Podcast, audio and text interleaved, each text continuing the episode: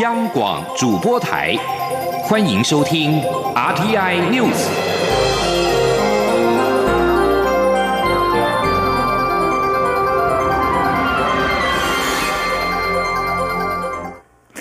各位好，我是张旭华，欢迎收听这节央广主播台提供给您的 RTI News。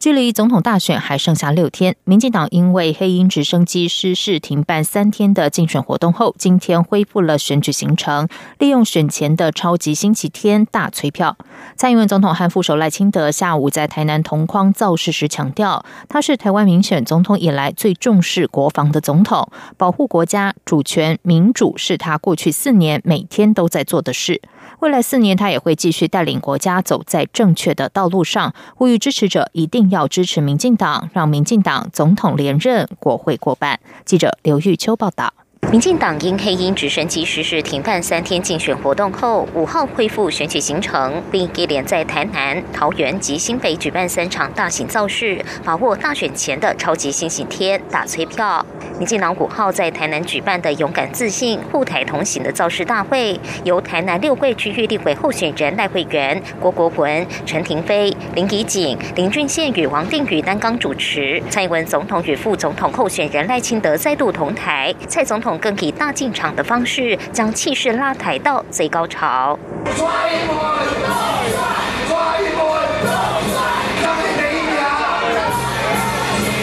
在总统致辞时，先向支持者说明，过去三天虽然停办竞选活动，但他不仅召开军事会谈，确保军心民心稳定外，也亲自到东澳岭替已故的参谋总长沈一鸣完成慰问空军第一雷达分队的行程。总统说，台湾有一支不怕挑战、打不倒的军队，台湾的国军在保护大家。蔡总统特别感谢台湾人民对国军的疼爱与支持，他也向在野党致意，因为在野党也同时停止了竞选活动，让救援跟调查不受选举活动影响。总统强调，选举可以暂停，但是国家安全不能暂停。政党可以竞争，但国家只有一个。提到国家安全，就只有团结这一条路。总统说，他身为民进党总统候选人，更是现任总统，保护国家主权与民主是他过去四年来每天都在做的事情。他是台湾民选总统以来最重视国防的。总统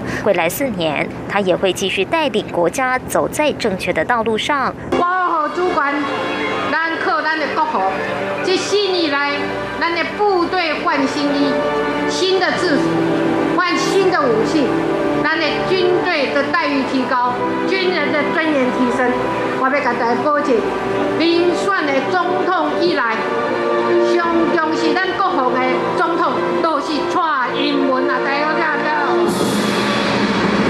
台南场造势大会上，除了艺人短基与董事长乐团接力演出外，现场还播放蔡总统的竞选广告片二次返乡，呼吁选民一月十一号要为自己、为国家务必返乡投票，盼能催出高投票率。民进党副秘书长林非凡、桃园市长郑文灿及台南市长黄伟哲也轮番上台催票、顾票、拉票，希望以台南拼第一的气势带动台湾全胜利的目标。中广电台记者卢秋采访报道。蔡英文总统阵营今天也公布启动全台车队扫街拜票计划。蔡总统和副总统候选人赖清德、副总统陈建仁与民进党党主席卓荣泰将于六号早上在全台北北中南同步展开车队扫街，四路齐发，连扫五天，最后集结于台北市的胜利终点，誓言力拼总统连任，国会过半。而国民党的总统候选人韩国瑜今天则是首度的站上了战车，从家乡新北中和寿德新村出发，展开车队扫街拜票，沿途受到中和乡亲热情的欢迎，还有上百辆机车伴行，声势相当浩大。记者刘品希报道。选前超级星期天，国民党总统候选人韩国瑜回访双北，五号下午启动总统大选以来首度车队扫街，陪同党籍立委候选人邱风瑶车队拜票。韩国瑜从新北中和老家寿德新村出发，车队行经中和区的主要干道。韩国瑜在战车上拱手致意，微笑挥手，受到民众热情欢迎。许多支持者挥舞着国旗与竞选旗帜，在路口等候车队经过。高喊韩国瑜动算。也有不少民众自发性的站在路旁或是骑楼上向韩国瑜招手，许多等红灯的机车骑士也比出二号的胜利手势。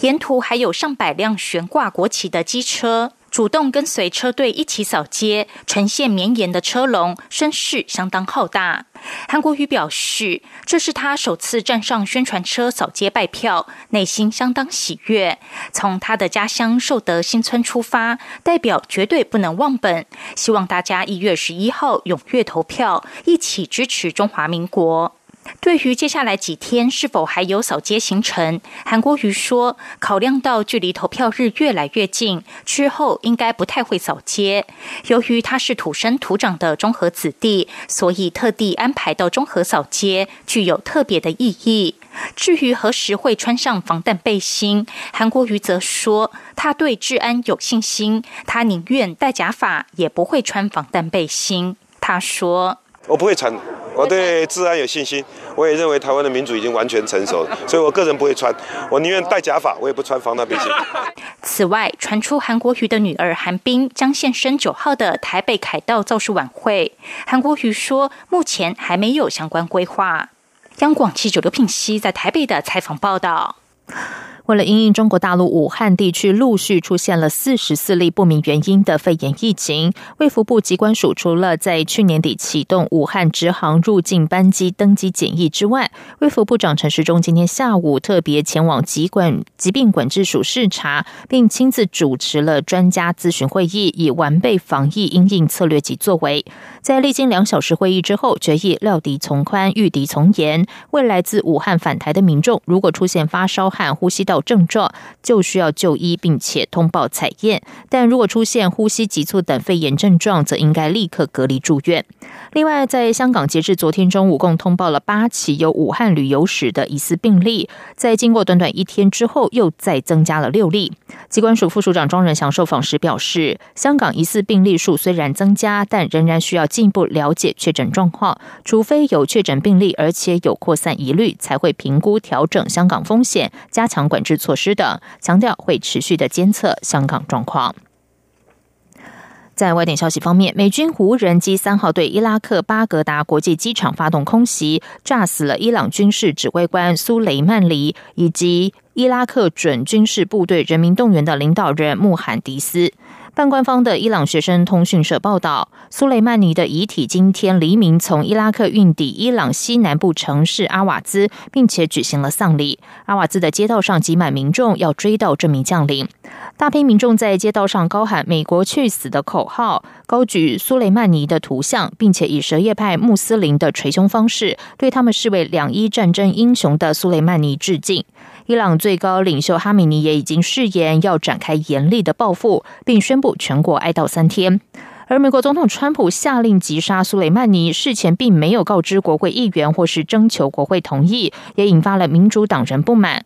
美国国会的幕僚说，白宫四号正式行文国会，美军三号以无人机空袭伊拉克，击杀了伊朗革命卫队指挥官苏雷曼尼。两名资深国会幕僚匿名表示，送交国会的通知文本属于机密等级，不过目前不清楚白宫是否会发布非机密版本。法国的反恐调查人员四号接手调查三号发生在巴黎南方的挥刀攻击案，说有证据显示凶嫌思想已经激进化，而且缜密的计划一起在散播恐怖的行动。名叫纳坦的二十二岁男子，三号午餐时段在巴黎南郊的犹太城挥刀砍人，造成一死二伤，随后遭到警方击毙，而两名伤者目前都已经出院。警方起初将这起事件以刑事案件处理，而非恐怖主义事件。但法国全恐全国反恐小组透过声明表示，尽管已知纳坦患有精神方面的问题，但有令人担忧的证据显示，他生前改信伊斯兰教，而且思想已经激进化。全国反恐小组表示，他们也在调查1997年出生在巴黎东北郊里拉斯的纳坦是否有共犯。一名地方官员稍早在记者会上表示，纳坦在攻击期间曾经高喊穆斯林祷词，真主至大。以上用广主播台，谢谢收听。这里是中央广播电台台湾之音。